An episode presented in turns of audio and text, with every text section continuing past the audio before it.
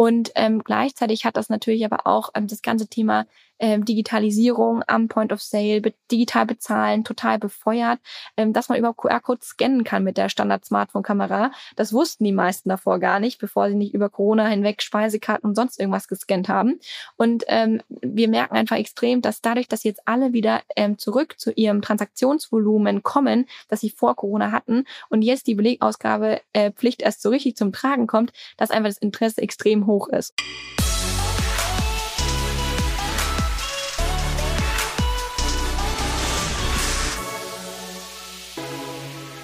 Ich fange ja die Folgen immer mit so einer kleinen persönlichen Geschichte an, beziehungsweise bilde mir das ein, das zu machen. Und heute bei uns bei Digitale VorreiterInnen, deinem Podcast zur Digitalisierung von Vodafone, ist mir aufgefallen, dass ich, glaube ich, seit 2009 irgendwie, da habe ich meine erste Firma gegründet und dann war ich auf einmal auch verantwortlich für das Thema Buchhaltung, Zettelchen zusammensuchen, Quittungen parat haben. Und es vergeht einfach kein Monat, in dem mir nicht etwas fehlt, in dem ich nicht irgendwelche Eigenbelege ausfüllen muss und mir dann dementsprechend die Umsatzsteuer verloren geht. Also für mich tatsächlich ein Thema, das immer wieder Stress auslöst und wo ich einfach auch nicht verstehe, wie es sein kann, dass ich niemals Papierquittung wegschmeiße und mir trotzdem jeden Monat eine Papierquittung fehlt. Und deswegen habe ich mich sehr gefreut, dass äh, mein heutiger Gast ähm, Lea Frank zu genau dem Thema seit ein paar Jahren unternehmerisch sehr erfolgreich und fleißig unterwegs ist, denn Lea hat das Unternehmen Anybill mitgegründet und Anybill hat sich vorgenommen, Papierquittung überflüssig zu machen. Ähm, das würde mir tatsächlich sehr entgegenkommen. Und ich versuche sozusagen das Gespräch, das wir jetzt führen, zum einen als interessierter Interviewpartner zu führen, aber andererseits auch als begeisterter potenzieller Kunde. Insofern, ja, Lea, schön, dass du dabei bist. Äh, danke, dass du unter anderem mir das Leben einfacher machen möchtest. Ja, vielen Dank für die Einladung. Es freut mich schon mal sehr, dass ähm, du ein ähm, potenziell zukünftiger Anwender bist. Und ich glaube, ganz vielen geht es da draußen so. Und mir ging es eben auch so. Und genau deswegen bin ich auch zur Gründung ähm, von Anyville gekommen. Und ja, ich freue mich aufs Gespräch man hat ja immer erst so ein bisschen die Idee und äh, irgendwann muss aus einer Idee auch irgendwie ein Notartermin werden oder äh, man muss einen Partner finden, mit dem man irgendwie eine Gründung vornimmt. Ähm, kannst du dich noch so ein bisschen zurückversetzen? Es war, glaube ich, 2019 oder wahrscheinlich habt ihr früher die Idee gehabt. Äh, erzähl mal ein bisschen von damals. Wie, wie ist das so in den einzelnen Schritten abgelaufen? Ja, sehr gerne. Ja, ich, ich erinnere mich auch sehr gerne daran zurück tatsächlich. Also ganz ursprünglich ähm, hatte ich die Idee, ähm, den, äh, den Bon zu digitalisieren, einfach eben aufgrund ähm, von äh, eigenen Herausforderungen rund um den äh, Beleg, sage ich mal. Und äh, zwar einerseits im privaten Umfeld. Also für mich war es irgendwie immer ein absoluter Hassel, ähm, wenn ich eine Rückgabe hatte, einen Umtausch, äh, den Beleg, den richtigen Beleg wiederzufinden. Ich hatte mal so einen riesigen Geldbeutel, da habe ich alle Belege ähm, hinten ähm, rein verfrachtet und alles äh, war da drin außer Geld gefühlt. Ähm, und äh, trotzdem hatte ich dann oft ähm, das Erlebnis, dass selbst wenn ich den Beleg hatte, dann war der entweder verblasst oder zerrissen oder ich hatte ihn einfach eben nicht mehr. Und dann ähm, hatte ich mich eigentlich total auf das Produkt ähm, gefreut oder das, ähm, ich, möchte, ich wollte vielleicht einfach, wie gesagt, einen Umtausch machen. Und dann war aber dieses Erlebnis jedes Mal so schlecht. Und eigentlich bin ich, wie gesagt, zum Beispiel auch echt ein ähm, stationärer Shopper, weil ich das total gerne mag, stehe ich auch zu. Ähm, und dann wirklich, ähm, da war spätestens dann die Experience wirklich wirklich extrem schlecht und ähm, dachte mir, okay, also das, das kann ja eigentlich nicht sein. Ich zahle einerseits hier total digital mit meinem Handy oder mit der Karte, bekomme dann immer noch so einen halben Meter Bon und habe dann hinten raus damit auch noch Probleme, sollte irgendwas sein. Und ähm, dann hatte ich ähm, im, im ungefähr zur gleichen Zeit ein ähm, Praktikum gemacht bei einer Unternehmensberatung und hatte da dann auch immer die, die tolle Aufgabe, ähm, sehr viele Belege, also Reisekostenabrechnung, äh, die Belege einzudigitalisieren ähm, von mehreren Personen. Und ähm, ja, spätestens dann wurde mir wieder bewusst, okay, also der, dieser Papierfetzen hat auch ähm, noch in einem anderen Kontext irgendwie eine Bedeutung und kannte natürlich auch die Aussage aus meinem BWL-Studium, keine Buchung ohne Beleg, was du auch gerade schon beschrieben hast. Und ähm, dann wurde mir immer bewusster, okay, irgendwie dieser ähm, kleine Papierfetzen hat irgendwie in so vielen unterschiedlichen ähm, Bereichen von unserem Leben irgendwie schon eine Bedeutung. Und ähm, es kann auch eigentlich nicht sein, dass wir, wie gesagt, in ganz vielen Bereichen immer mehr digitalisieren, alles irgendwie smoother machen, dass wir eine tolle User Experience haben. Und ähm, dieser Papierfetzen ähm, schafft uns irgendwie so viel Probleme, gerade hinten raus und Ärger. Und da muss es doch eine bessere Lösung geben. Und ähm, mit dieser Idee noch während der Uni bin ich dann äh, zu einem Entrepreneurship-Kurs ähm, gegangen, um so ein bisschen zu erfahren, okay, wenn ich jetzt so eine Idee habe, was mache ich denn da jetzt damit? Und ähm, bin auch da eigentlich ehrlich gesagt ziemlich ziellos einfach mal reingesteuert. Und äh, dort habe ich dann meinen Mitgründer, den Tobi, kennengelernt. Ähm, und den hatte ich dann äh, bei der ähm, in der Mittagspause tatsächlich von der Idee erzählt. Wir haben da ganz viel so klassisches, ähm, klassische Sachen ähm, besprochen in dem Kurs, einfach generell, ähm, wie baut man einen Businessplan, Business Model mhm. Canvas ähm, und so weiter. Wie funktioniert ähm, so ein, was ist so ein Pitch Deck? Also wirklich sehr, sehr, sehr basic. Und ähm, das Wichtigste war eben vor allem, dass es eigentlich ähm, interdisziplinäre ähm, oder den Austausch ähm, fördern sollte zwischen verschiedenen ähm, Studiengänge und halt einfach Personen, die sonst nicht so viel miteinander zu tun haben, zusammenzubringen. Tobi ist nämlich absoluter Techie und ich war, wie gesagt, eher aus der BWLer-Ecke. Und habe dann zwar auch im Master Wirtschaftsinformatik studiert, aber ähm, trotzdem eher so die aus der Business-Seite. Und so haben wir uns quasi gefunden und er war direkt äh, relativ angefixt. Ähm, und dann verbunden mit diesem Kurs war dann auch noch ein Wettbewerb gestanden. Ähm, dieser Wettbewerb hatte dann zum Ziel, dass man seine Idee pitcht und dann an diesem einen Wochenende da schon mal so ein erstes MVP entwickelt. Ähm, und auch da war ich ganz klassisch ähm, wieder mit viel Selbstzweifeln. Also ich kann ja auf gar keinen Fall jetzt irgendwie pitchen, weil ich habe weder ein Deck noch einen Businessplan noch irgendwas. Ähm, und es ist ja, wie gesagt, nur noch ne, immer noch nur eine Idee und alle anderen sind bestimmt total prepared. Und ähm, tatsächlich war es nicht so. Die meisten haben sich gefühlt kurz davor die Idee ausgedacht und eigentlich war ich sehr prepared, aber so klassisch. Und deswegen auch da traut euch über ähm, eure Idee zu sprechen, ganz egal wie früh ihr damit noch dran seid ähm, und traut euch. Der erste Pitch ist irgendwie gefühlt der schwierigste, aber ähm, legt die Selbstzweifel ab, weil am Ende hat das letztendlich echt viel dazu geführt, dass wir jetzt heute da stehen, wo wir irgendwie stehen. Und ähm, letztendlich habe ich dann doch noch irgendwie den Pitch eingereicht und hatte dann mich so ein bisschen äh, vorbei hatte nicht offiziell gepitcht, aber gesagt, so, boah, alle anderen Ideen, da verbringe ich doch jetzt nicht mal ein Wochenende mit. Ich möchte doch an der Idee arbeiten und habe dann Tobi auch wieder getroffen. Ja, und dann letztendlich haben wir da mit einem kleinen Team ähm, diese, dieses Wochenende genutzt und haben dann den Wettbewerb auch gewonnen. Und das war äh, wirklich so ein erster ähm, Motivationskick, ähm, dass also eine Jury in der Uni bei diesem Gründerwettbewerb an uns geglaubt hat, an diese Idee geglaubt hat. Wir sind da während diesem ähm, Wochenende zum äh, zur Drogerie gelaufen, haben uns da angeguckt. Wow, die haben wirklich säckeweise voller diesem Thermopapier. Die ähm, das Personal dort ist total genervt, haben natürlich auch Kunden befragt. Also wirklich alles total hands-on und haben geguckt, haben getestet und dann diese Bestätigung zu bekommen mit diesem Preis, den wir da gewonnen haben, dass da irgendwie was dran sein könnte, hat uns natürlich total äh, motiviert. Ja, dann haben wir uns in 2019 alle beide ja noch total mitten im Studium steckend ähm, einfach mal mit dem Markt beschäftigt und geguckt, okay, ähm, wo ist eigentlich das Hauptproblem? Also ja. ist jetzt das Problem, und so sind wir auch gestartet, dass es irgendwie keine App äh, für alle Belege gibt? Ähm, oder ist das Problem vielleicht ganz woanders, nämlich dass wir einfach nicht ähm, an diese Belege in digitaler Form kommen? Und wo müssten die Belege ausgestellt werden, digital.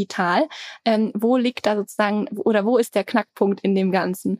Und ähm, ja, dann Ende 2019 haben wir uns entschieden, weil natürlich während der Recherche, während unserem Jahr, ähm, haben wir auch herausgefunden, dass ähm, eine Gesetzesänderung in Kraft tritt, die dann in, im Januar 2020 tatsächlich auch in Kraft getreten ist, die Belegausgabepflicht, die besagt, dass äh, jeder Händler einen Beleg ausgeben muss. Das heißt, diese Frage, die wir vielleicht von früher kennen, möchten Sie einen Beleg? Okay, und dann drucke ich ihn einfach nicht, ähm, die darf per Gesetz heute nicht mehr so gestellt werden, weil der Händler verpflichtet ist, einen Beleg auszuhändigen. Aber der Gesetzgeber hat gleichzeitig auch die Möglichkeit geschaffen, ähm, den Beleg digital zu ähm, übergeben.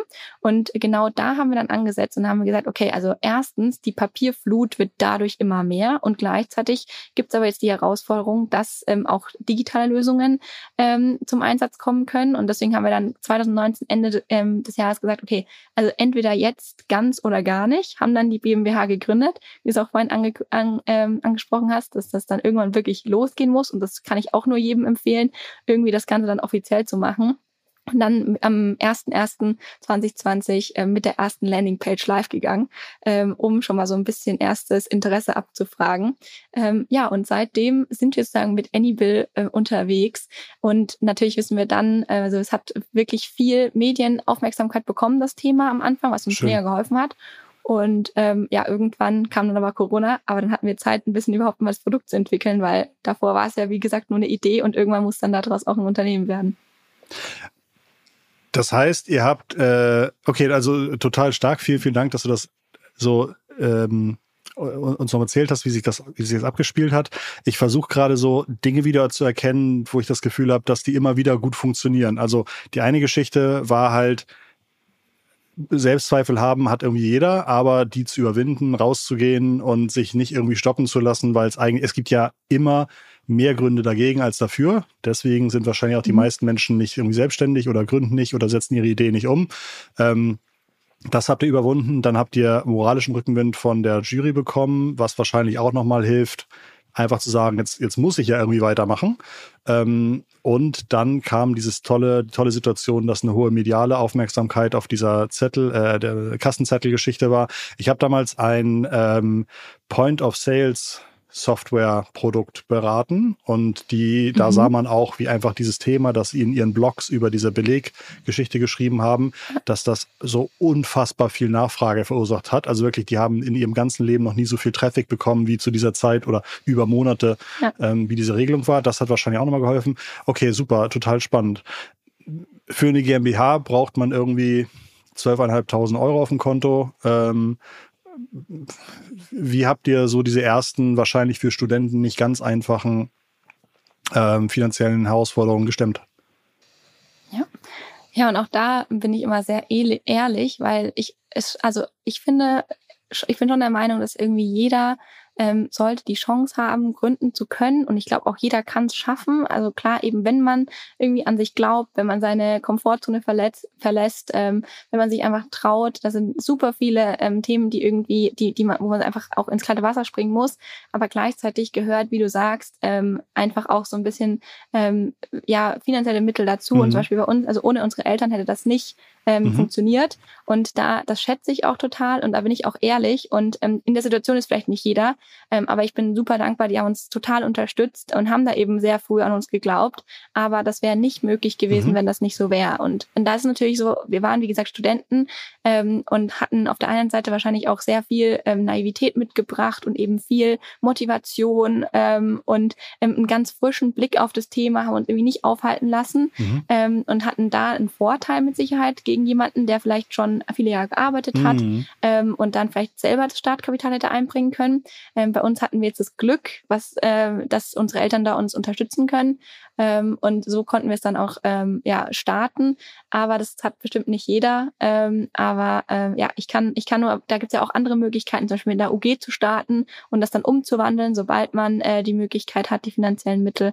Und äh, ich kann nur, nur, äh, nur raten, einfach, wie gesagt, das wirklich zu starten und auch schon offiziell zu machen, weil das hilft extrem, dann auch daran, äh, da, da, da weiterzumachen. Ja. Wir, hängen, wir hängen jetzt natürlich relativ lang an dem Start und das hört sich also an so, meine Eltern haben mitfinanziert, aber man darf jetzt nicht unterschätzen, ihr habt inzwischen, glaube ich, insgesamt fünf Millionen Euro an Investorengeldern eingeworben. Ja. Ähm, ja. Ihr habt dementsprechend eine Bewertung dieser Firma, die bei einem Vielfachen dieses, äh, dieser Summe liegen wird.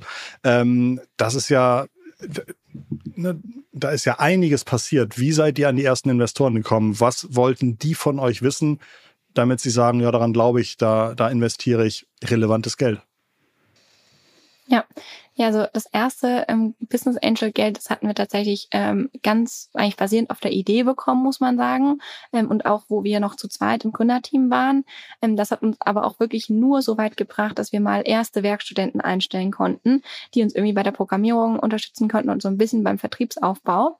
Ähm, und dann so wirklich ähm, die richtigen, ähm, also die erste ähm, VC-Runde hatten wir dann ja, ähm, äh, ja Mitte letzten Jahres geclosed. Äh, und hier war es so, dass äh, ja ich eben kommend aus der Uni wirklich keinen Plan hatte, wie man jetzt da irgendwie Investoren anspricht, äh, beziehungsweise findet, anspricht und dann auch überzeugt. Ähm, und ich glaube aber, ähm, also trotz auch da ähm, hat mir einfach total geholfen, sich mit ähm, anderen Gründern auszutauschen, da ein eigenes Netzwerk aufzubauen ähm, und auch ähm, einfach zu fragen und sich da auch nicht ähm, zu viel Gedanken zu machen, weil jeder war irgendwann mal an dem Punkt, keiner ist damit irgendwie groß geworden. Und ähm, jeder hatte, für jeden ist es mal das erste Mal irgendwie einen Investor, Investor anzusprechen. Und ähm, da einfach offen zu fragen und es hat mir extrem geholfen, hatte ich einige, die die einfach ähm, sehr gutmütig waren und mich da so ein bisschen durchgeführt haben, okay, das werden die Fragen, so und so, da einfach erste Intros zu machen, weil klar, warme Intros sind immer ähm, irgendwie wesentlich hilfreicher oder wesentlich ähm, gewinnbringender. Und ähm, ja, da ehrlich gesagt habe ich mir am Anfang auf jeden Fall ein bisschen die Finger verbrannt, weil ich überhaupt nicht wusste, was wird gefragt. Ich konnte ganz viele Fragen nicht beantworten. Ähm, war vielleicht auch teilweise auf die falschen angesprochen, weil wir noch nicht so weit waren ähm, oder teilweise dann schon zu weit für äh, manche anderen. Also wie auch immer.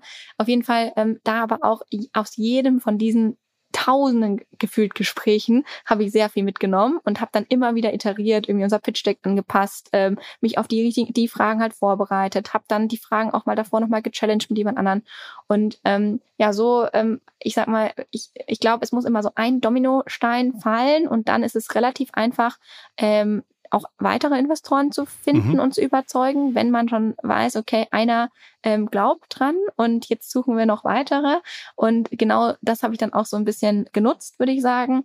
Ähm, und dann kommt das Ganze zusammen. Ähm, aber ja, also ich glaube, sehr überzeugendes Auftreten, eine ganz klare Vision, eine starke Story. Mhm. Ähm, und ähm, so allererste Erfolge ähm, mhm. sind da schon essentiell in der ersten Runde. Und dann haben wir ja sozusagen die Seed-Runde jetzt nochmal wir sagen, hat einen Top-up gemacht. Also wir haben die nicht jetzt erweitert ähm, zur, zu den gleichen Konditionen, sondern wir haben einfach noch keine Series A geraced, sondern einfach jetzt nochmal ähm, noch aufgestockt. Und ähm, da war es dann deutlich einfacher schon, einfach weil ich schon mal wusste, okay, wie läuft das Ganze ab. Und ich hatte auch ähm, ganz andere Unterstützung im Team. Ähm, wir hatten wesentlich fundiertere Zahlen. Äh, ich hatte das alles schon mal gemacht. Ich konnte auch sehr, mit sehr viel mehr Selbstsicherheit an das ähm, Thema rangehen. Und ähm, irgendwann ist es, wie gesagt, muss man mal reinstarten, aber es wird, glaube ich, immer besser. Und mir macht es mittlerweile echt Spaß. Ähm, ich erzähle die Story sehr super gerne. Und ähm, dann, dann funktioniert das auch. Und dann musst du eigentlich wirklich an Schlüsselpositionen oder Personen kommen, die ein wahnsinniges Netzwerk mitbringen können, die super ähm, Leute kennen in der Szene, die dich gerne ähm, weiterleiten und dann mhm. bei irgendjemand, und da muss, muss man sich auch immer ähm, darüber bewusst werden, es ist, es beißt nicht jeder an, sondern es beißt mhm. einer von, weiß nicht, zehn oder hundert an. Und ähm, nicht ein Gespräch ist, also die meisten Gespräche ändern, das muss man auch ganz klar so sagen, ist nicht ja, ähm, also vielleicht im ersten Gespräch ja, gerne, wir schauen uns das weiter an und dann schaut man sich das nochmal an und dann ist es ah, zu früh. Ganz oft ist es gerade in unserer Weise, es ist noch zu früh. Und ähm, dann gibt's aber immer mal jemanden, der eben an dich glaubt, weil du, ähm, weil, weil du den vielleicht auch durch ein persönliches Thema, das er mitbelegen hat, vielleicht triggern kannst. Und das musst du auch erst herausfinden. Und du musst vor allem dich auch als Gründer fragen, was möchte ich eigentlich auch als Partner auf der anderen Seite? Dass die auch die richtigen Fragen stellen, dass mhm. die Wert legen auf die richtigen Punkte. Weil auch da bin ich überzeugt, nicht jeder Investor ist ähm, für das richtige, also ist, ist der richtige fürs, für das jeweilige Business Model. Ähm, und da immer so ein bisschen diese beiden ähm, Seiten einzunehmen, finde ich, hat, hat mir extrem geholfen und immer wieder vor allem zu sparen mit anderen Gründern, die einfach schon weiter sind und die mich da unterstützen können. Das finde ich total cool. Auch das ist ja oft eine Floskel, ne? das hol dir irgendwie Erfahrungsaustausch. Ich habe irgendwie ganz viel von dem, was du gerade erzählt hast, hat mich lustigerweise an die von uns sehr hochgeschätzte Dr. Ulrike Handel erinnert. Ich weiß nicht, ob du die kennst. Die ist inzwischen im Axel Springer Vorstand und hat äh, früher auch bei Springer gearbeitet und ist hat dann irgendwie Ausflüge gemacht in äh, Affiliate äh, ähm, äh, Affiliate-Business, also Affiliate-Netzwerke geführt, äh, ähm, Werbenetzwerke geführt. Und das waren alles Themen, in denen sie überhaupt keine Expertise hatte, wo ich als Online-Marketing-Experte dachte, so, das ist ja verrückt, dass, dass die da irgendwie, das ist ja, mal gucken, wie das wird. Und dann räumt die da das ganze Feld auf, baut das um und hat bei mir im Podcast auch erzählt, Christoph, ich guck einfach, dass ich mein Netzwerk nutze, dass ich sage, wer kann mir da, ich stelle dumme Fragen, krieg von hochklassigen Leuten irgendwie Feedback und dann arbeite ich damit. Und diese Herangehensweise, sich zu sagen, äh, ich bin mir nicht zu fein, ich will nicht, dass ich irgendwie als der große Macher da stehe, ich, ich habe Bedürfnisse und frage Leute, die mir helfen können und dann komme ich immer ein Stück weiter und höre einfach nicht auf. Das äh, fand ich lustigerweise ähm, hat mich sehr stark an das erinnert, was sie erzählt hat. Insofern total spannend und scheint anscheinend auch ein wiederholbarer, guter Weg oder eine gute Idee zu sein. Du hast eben schon erzählt, ihr müsst, oder beziehungsweise ihr müsst wahrscheinlich, habt so ein bisschen das Henne-Ei-Problem. Ihr seid ja so eine Art ja. Zwischenhändler. Ja? Ihr braucht auf der einen Seite wahrscheinlich ganz viel Point of Sales, die anbieten, Anybill-Belege auszustellen. Und auf der mhm. anderen Seite braucht ihr aber ganz viele NutzerInnen, die eure Produkte nutzen, damit ihr den, an, mhm. den Händlern sagt, guck mal, wenn du uns ähm, auf deiner Kasse installierst, dann hast du Zugang zu vielen Menschen. Also wahrscheinlich musst du auf beiden Seiten wachsen. Wie, wie, wie löst ihr die Herausforderung? Ja, Genau, also du hast es schon sehr gut erfasst, wo wir uns ähm, positionieren. Ähm, mhm. Und da sind wir auch nicht, ähm, damit sind wir auch nicht gestartet mit der Positionierung, sondern das hat sich so für uns ergeben, ähm, weil es einfach aus unserer Sicht, für unsere Strategie ähm, und für unsere Ziele, unsere Vision am meisten Sinn ergeben hat, weil wir uns einfach mal die gesamte Wertschöpfungskette angeguckt haben. Wie was, äh, welche äh, Reise geht eigentlich so ein Beleg sozusagen und wo müssen wir ansetzen? Und ähm, hier ist es genau so, also wir ähm, positionieren uns ja, also technisch gesagt als Art Scheme, also das heißt als Mittler, ähm, wie gesagt, als, als ähm, ja, Middleware kann man sagen, oder als Organisator äh, und Verbindung zwischen verschiedenen ähm, Welten. Und ähm, wir haben uns im ersten Schritt angeguckt, okay, was brauchen wir oder was sind die Hürden, warum wir jetzt nicht einfach ähm, zum Kiosk ums Eck gehen können und sagen können, okay, hey, wir haben hier ein Produkt für dich, nämlich Anybill, und du kannst damit Belege digitalisieren. Dann sagt er ganz schnell, ja gut, ähm, ich habe die Kasse XY, funktioniert es denn damit? Weil eben unser Ziel war, okay, also das könnt, kann niemals skalieren, wenn wir hier irgendwie eine Standalone-Lösung haben mit einem eigenen äh, Tablet oder wie auch immer, sondern ähm, das ist einfach so ein Kernprodukt in einer Kasse, dass wir gesagt haben, okay, wir müssen in diese Systeme rein, damit äh, eben der Kiosk ums Eck ähm, sagen können, ähm, sagen kann, ach ja, ähm, mit meinem Postsystem das funktioniert und ich schalte es jetzt frei und dann kann ich das nutzen, weil nur so ist auch eine Skalierung möglich. Und deswegen haben wir gesagt, ähm, wir brauchen eben ein sehr ähm, skalierfähiges, äh, skalierfähige Go-to-Market-Strategie und ähm, haben uns angeguckt, okay, ähm, wir müssen eigentlich in die Kassensoftware-Systeme. Die Kassensoftware-Systeme werden wiederum von x ähm, Anzahl an Händlern genutzt. Und äh, wenn wir Anybill auf den Kassensoftware-System anbieten können, dann haben die Händler, die diese jeweiligen Kassensoftware-Systeme wiederum tagtäglich nutzen, direkt Zugriff darauf und können Belege ausstellen. Und deswegen hatten wir im ersten Schritt vor allem den Fokus darauf gelegt, ähm, wirklich unsere, wir sagen immer, technische Basis ähm, und kritische Infrastruktur mit den Kassensoftware-Partnern auf aufzubauen und eben extrem zu investieren in diese Partnerschaften, ähm, die Softwarepartner als Partner zu gewinnen, dass sie unsere APIs, also unsere ähm, Software integrieren, um den Händlern auf den bestehenden Softwaresystemen anzubieten, digitale Belege mit Anybill auszustellen, ähm, weil das einfach die größte Hürde ist technisch, dass ein Händler mit uns mhm. arbeiten kann haben dann ähm, ab einer bestimmten An Abdeckung, die wir erreicht haben, ähm, und haben ja auch, wie gesagt, ein, auf ein sehr partnerschaftliches Modell gesetzt, weil sie kannst eben du über die, kannst uns. du über diese Abdeckung, kannst du da über Zahlen reden? Auf wie viel äh, deutschen Kassen oder europäischen Kassen oder sowas kann man schon, könnte man Anybill irgendwie nutzen? Könnte man, ja. Wir sprechen immer so von um die aktuell 400 bis 500.000 ähm, und das sind schon einige, also Kassenplätze. Äh, das sind tatsächlich viele verschiedene, ähm, ähm, ja, sag ich mal, Zahlen im Markt, weil jeder zählt das auch teilweise ein bisschen anders. Also es gibt manche äh, zählen das an Geschäfte, manche an Kassenplätze ja. tatsächlich, manche an ähm, mal verkauften Kassen. Deswegen ist diese Zahl immer so ein bisschen schwierig, wirklich auch ähm, nachzuvollziehen. Aber wir sind gerade bei ungefähr um die 70 bis 80 Prozent Marktabdeckung in Dach, wo wir Verrückt. schon, ähm, wo wir sozusagen schon integriert sind tatsächlich. Also, es ist ja, das ist ja Wahnsinn. Und ich habe vor unserem Gespräch mal auf eurer Webseite geguckt und da kann ich, glaube ich, irgendwie gucken, wo ich in Hamburg irgendwie Anybill einsetzen kann. Und äh, äh das äh, sah leider noch nicht so gut aus. Also dann ist genau, ja wahrscheinlich, ja. eigentlich müsste doch auf eurer Webseite eher viel mehr dargeboten sein als da, als, als ist. Und ich glaube, ihr habt ja, ihr unter, unterversprecht da ja noch. Also genau das ist eben das Problem. Wir hat, das war Step 1, erstmal diese, okay. dieses Potenzial zu, zu schaffen. Ja. Und jetzt ist der Step 2, die Händler dann wirklich auch aufs System zu bekommen. Weil das ist ja, ja nicht, sage ich mal, also du hast ja nach aktivierbaren Kassen Alright. gefragt und mhm. nicht nach aktivierten. Und das ja. ist ein großer Unterschied. Ja. Und deswegen äh, ist eben der nächste Schritt jetzt insbesondere die Händler live zu bekommen mhm. ähm, und vor allem diese aktivierbaren Systeme wirklich auch ähm, in die Aktivierung zu bekommen. Mhm. Und daher haben wir jetzt im nächsten Schritt uns vor allem auf den Händlervertrieb fokussiert, bauen da jetzt auch gerade Vertriebsteams auf, ähm, die sich wirklich rein darauf fokussieren, okay, diese Händler mit den entsprechenden Systemen, die im besten Fall schon Anybill integriert haben, live zu bekommen und dann auch wirklich ähm, zu nutzen. Das ist Step zwei. Und dann der Step drei ist sozusagen, weil auch da, also wir haben ja unterschiedliche Möglichkeiten, wie der ähm, Kunde, der Konsument dann zum Beleg kommt. Ähm, er braucht tatsächlich überhaupt gar keine App mhm. oder keine Angabe von E-Mail-Adresse, keine Angabe von, ähm, von Telefonnummer oder dergleichen. Das heißt, ähm, diese, dieser dritte Schritt ist, muss nicht ähm, mhm. unbedingt gegeben sein, aber es macht natürlich nur dann Sinn, weil auch unser Ziel ist, wirklich komplett diese gesamte Beleg-Journey, also quasi bis in die Buchhaltung hinein, einfach so automatisiert ähm, wie möglich zu gestalten und jedes Mal eigentlich vor allem der Enabler zu sein, diese Daten sozusagen fließen zu lassen.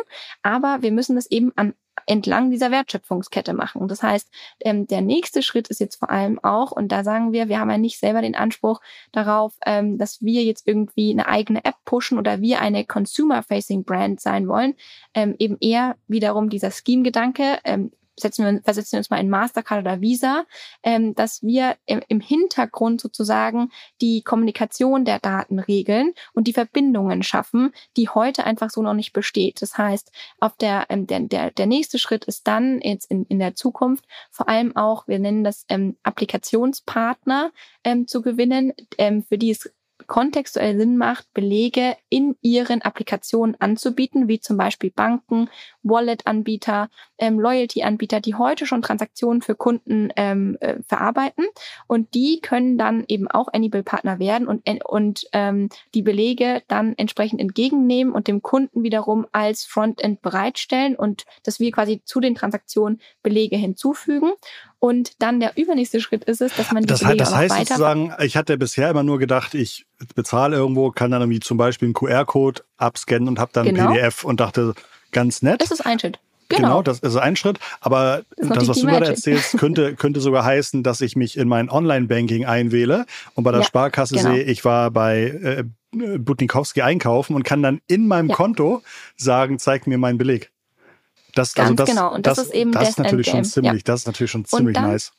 Und dann sagst du auch noch, wenn du in deinem Business-Account bist, dann sagst du da noch, und übrigens, alle, die ich mit der Karte erhalte, die gehen direkt in mein Dativ oder in meinen Safdesk und du musst dich nie mehr darum kümmern, habe ich jetzt meinen Beleg erhalten, habe ich den jetzt einfotografiert, habe ich den abgelegt, ähm, hab, oder fehlt der oder dann kommt eben nach dem Monatsabschluss doch wieder, da fehlen aber x Belege, sondern dass du eigentlich irgendwann es gar nicht mehr mitbekommst und der dahin kommt, wo es für dich Sinn macht und es so seamless ist und wir stellen vor allem eigentlich diese Rails eigentlich zur Verfügung, damit die Daten fließen können und ähm, es für dich als Konsumenten Mehrwert gibt und Natürlich ist es aber so, wir, wie gesagt, das ist ein Weg dahin und das, da muss man auch Schritt für Schritt gehen, weil ähm, es macht ja keinen Sinn, die, dass die Bank die Belege von Anybill anbietet, wenn noch gar keine Belege im Ökosystem sind. Das heißt, wenn zu wenige Händler Belege ausstellen, ja. ist es schwierig. Genau. Und deswegen ist es ein Step by Step, aber das ja. ist natürlich auch, Mega. also je mehr Kassen enabled sind, desto mehr Händler können schneller aktiviert ja. werden. Und auf der anderen Seite können, je mehr dann Banken, Wallet-Anbieter und so weiter mitmachen können,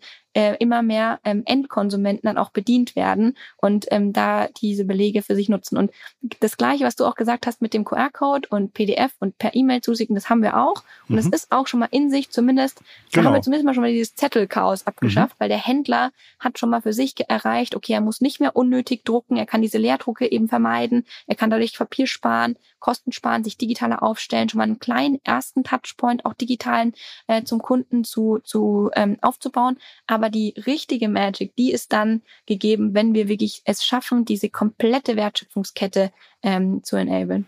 Mega. Also gerade so dieses, äh, dieses Beispiel, dass ich dann später einfach ex post dann irgendwie wieder an Belege komme, die ich vielleicht gar nicht in dem Moment äh, dran gedacht habe, das ja. ist natürlich richtig, richtig nice wahrscheinlich finanziert ihr, also wahrscheinlich verdient ihr kein Geld, indem ihr dann auf die Rechenzettel irgendwelche Bannerwerbung raufdruckt oder sowas. Also könnte man wahrscheinlich auch irgendwann machen, dass ihr, dass ihr dann auch irgendwie ähm, Platz auf den Zetteln für irgendwie Werbung nutzt und das vermarktet. Aber wahrscheinlich habt ihr ein anderes Geschäftsmodell. Wie möchtet ihr Geld verdienen?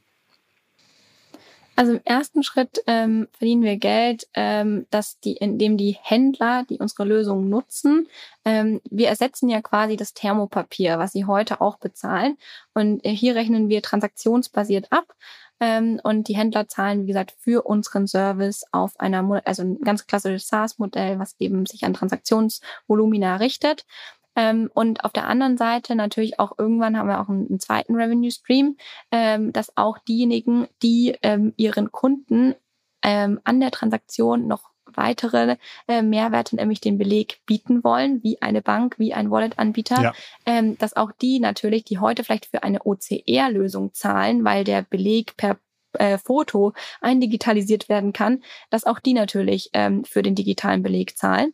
Und ähm, dann, was darum noch drumherum ähm, für Business Models aufgebaut werden können, das ist wirklich sehr, sehr viel. Und ähm, das ist einerseits, sage ich mal, ein, ein, ein, wie eine Art Luxusproblem, weil du musst ja irgendwo mal anfangen und du musst dich mhm. vor allem auch fokussieren.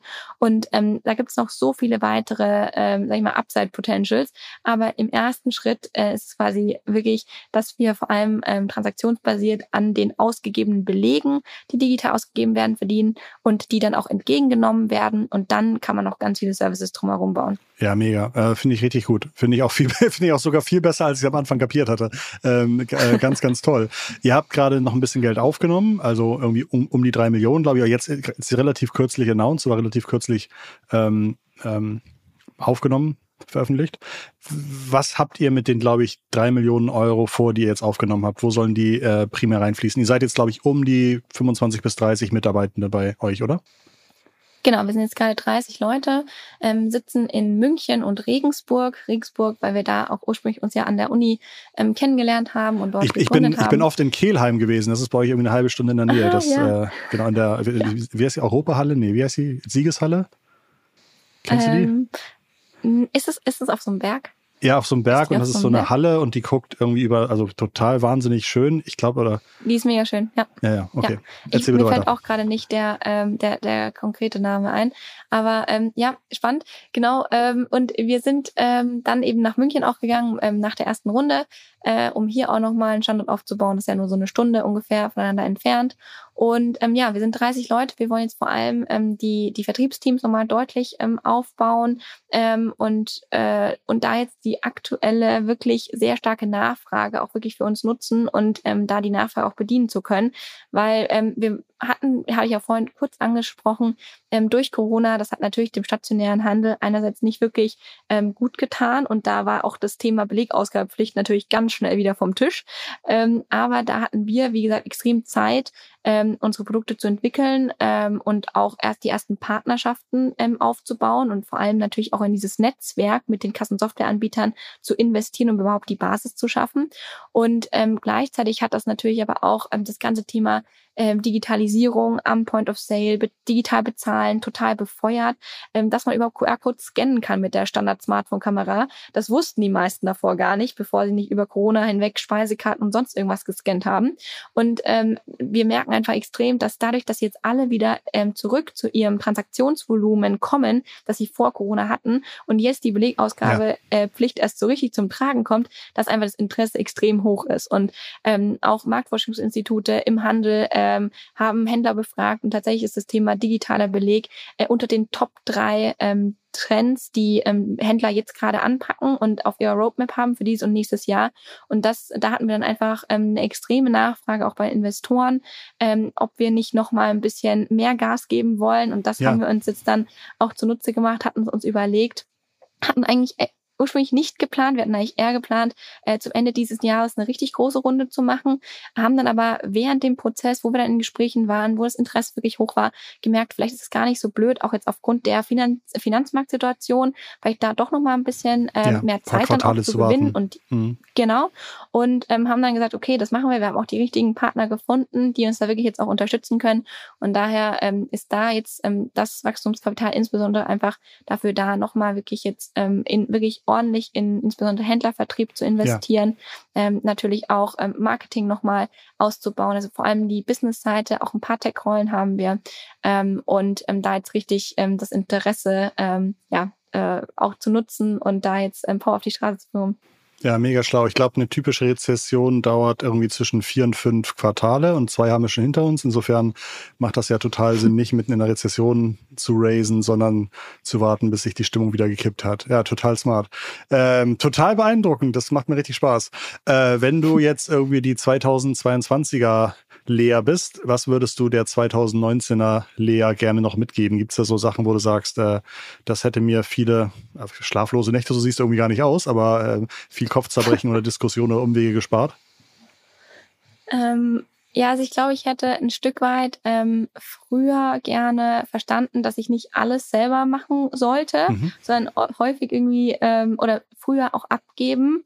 Ähm, ja. Das heißt, mir hat einfach extrem schwierig gefallen. Ich glaube, das fällt vielen schwer. Absolut. Gerade die irgendwie das erste Mal in so einer Rolle sind und ähm, ja auch da mir viel früher irgendwie auch ähm, den Austausch gesucht hätte, wie machen das andere, ja. ähm, weil ich mir tatsächlich extrem viel auf den eigenen Tisch ähm, am Anfang ähm, ja gestapelt habe und ähm, äh, auch da mir wirklich es schwer gefallen ist, Sachen abzugeben. Das wurde dann immer besser und auch dann ähm, wirklich zu, früher noch zu priorisieren, ähm, früher irgendwie öfters mal die Flughöhe irgendwie zu ändern und mhm. da wirklich in die wichtigen Themen zu gucken und nicht überall mitzumischen. Ich glaube, ähm, ich bin einerseits, wie gesagt, habe ich einfach extrem starke Antreiber, was, ähm, mhm. was man auch braucht, bin ich überzeugt, ähm, als, als Gründer, als Gründerin. Ähm, und auf der anderen Seite können die aber auch wirklich Schattenseiten haben, weil man mhm. eben hier schnell sein will und perfekt uns allen recht machen will. Aber mhm. manchmal ist es einfach besser, irgendwie alle Leute mitzunehmen, damit man nicht vornweg rennt und das halt frühzeitig äh, oder mehr zu wissen und von Anfang an zu wissen und wirklich auch mehr noch ähm, abzugeben, sich die Richt äh, zu fragen, okay, wen brauche ich jetzt in der Situation ähm, und dann auch ähm, die Person einzustellen. Ähm, das hätte mir, glaube ich, rückblickend, ähm, hätte ich das gern gewusst und vor allem auch ähm, trotzdem auch nochmal was sehr Positives, ähm, dass wenn man groß denkt, wenn man ähm, ja immer wieder aus seiner Komfortzone geht, wenn man oft die Situation hat, eigentlich, ähm, warum, was mache ich hier eigentlich? Und dann trotzdem es macht und versucht irgendwie all sein, ähm, sein, sein Spirit äh, darüber zu bringen, dass es dann wirklich, ähm, dass man es wirklich schaffen kann und dass man, dass das wirklich sich lohnt, da reinzuspringen. Ähm, weil das habe ich natürlich am Anfang super oft ähm, also mhm. angezweifelt. Ja, ähm, lohnt sich dieses diese Zeitinvest mhm. überhaupt? Ähm, und das, äh, ja, das, das ist, glaube ich, äh, so ein, ein Learning. Und natürlich auch, dass man sich nicht immer, also man, man pusht sich natürlich ständig irgendwie ans Limit, aber mhm. es ist halt trotzdem, es ist ein, Marathon, kein Sprint, so sehr wie mhm. ich diese Aussage hasse. Aber mhm. es ist einfach so. Und äh, man muss da schon auch ein bisschen auf sich selber schauen, eben die richtigen Hebel erkennen. Und ähm, ja, da teilweise, äh, das hätte ich, das sind so einige der Aspekte, die ich irgendwie gerne früher ähm, gewusst hätte. Aber ich meine, wenn du irgendwie in Jahr drei oder Jahr vier Abgründung schon so reflektiert über dich sprechen kannst, das, äh, dann also machst du ja irgendwie ähm, Learnings in Lichtgeschwindigkeit. Also da äh, habe ich sicherlich auch einige Gäste gehabt, die irgendwie nach ein, zwei Dekaden äh, noch der Meinung sind, das sind alles Sprints und auf andere Leute hören ist, äh, ist eine Schwäche und so weiter. Also ähm, ganz, ganz, ganz beeindruckend, was ich da jetzt in der Zeit über dich erfahren habe. Und richtig, richtig schön, gerade wieder am Anfang auch nochmal den Einblick gegeben hast, ähm, wie das abgelaufen ist, was dich bewegt hat, äh, wie ihr vorgegangen seid, äh, Tipps gegeben hast. Ähm, ich glaube, das ist äh, schon wieder die nächste Highlight-Folge geworden ist. Freut mich total. Ähm, Gibt es noch irgendwas, was du gerne noch erzählt hättest, was ich jetzt gar nicht gefragt habe? Eigentlich nicht und ich habe es auch schon ähm, ein bisschen indirekt äh, erwähnt. Wir haben ja, wie gesagt, gerade sehr viele offene Stellen und ich freue mich über jede Bewerbung. Ja. Ähm, das wäre noch vielleicht ein was, aber mehr sonst nicht. Ja, also ich glaube, ich glaube, ihr seid ja irgendwie auf einem relativ guten Weg und wenn man so ein äh, ähm, bei einem guten Startup zu arbeiten, das dann auch Gründer und Gründerinnen dabei hat, die irgendwie auch ne, schon irgendwie sagen, ist Marathon kein Sprint und äh, viel leisten, aber alles irgendwie im guten Rahmen. Ich glaube, sowas äh, kann eine sehr, sehr schöne Erfahrung im Lebenslauf sein. Insofern lassen wir das gerne drin und schneiden es nicht raus. Und äh, äh, finde ich gut, dass du es nochmal explizit angesprochen hast, Lea. Toll. Super. Vielen, vielen Dank für, für deinen Input und ganz, ganz viel Erfolg. Und ganz lieben Dank auch, dass du anfangs erwähnt hast, dass du ab und zu mal in unseren Podcast reinschaltest. Das hat mich wirklich sehr gefreut. Ja, ja, nee, hat mir total viel Spaß gemacht. Vielen Dank. Ich habe mich mega über die Einladung gefreut. Und ja, danke für das tolle Gespräch. Sehr gut. Äh, ja, digitale Vorreiterin für diese Woche. Endlich mal sind wir unserem, äh, unserem Namen Vorreiterin mal wieder ähm, ähm, gerecht geworden. War ein ganz, ganz schönes Gespräch für mich, habe mich sehr gefreut. Äh, danke fürs Einschalten. abonniert gerne unseren Podcast, empfehlt diese Folge weiter, vielleicht auch an Gründerinnen und Gründer, die gerade in der Anfangsphase sind, die sich genau eigentlich so einen Input mal zu Herzen nehmen sollten, um Themen voranzutreiben und vielleicht auch, um aus dieser Ich würde gern mal gründen in die Ich probiere es einfach aus, verdammt nochmal Phase zu kommen. Ich glaube, genau wie Lea es gesagt hat, jeder kann's, aber nicht jeder macht's. Und wenn man irgendwie auf Leute hört, die selber nicht gründen, dann macht man wahrscheinlich eh nichts daraus und dann werden viele, viele sehr gute Ideen vielleicht gar nicht erst ausprobiert werden. Insofern nehme ich mir Ihre Worte auch nochmal zu Herzen. Mal gucken, ähm, was das in mir auslöst. Ihr hoffentlich auch. Ich hoffe, ihr schaltet nächste Woche wieder ein. Und bis dahin sende ich euch ganz, ganz liebe digitale Grüße aus Regensburg von Lea aus München tatsächlich. Entschuldigung. Ja. Äh, und aus Hamburg von Christoph. Macht's gut. Bis dann. Tschüss.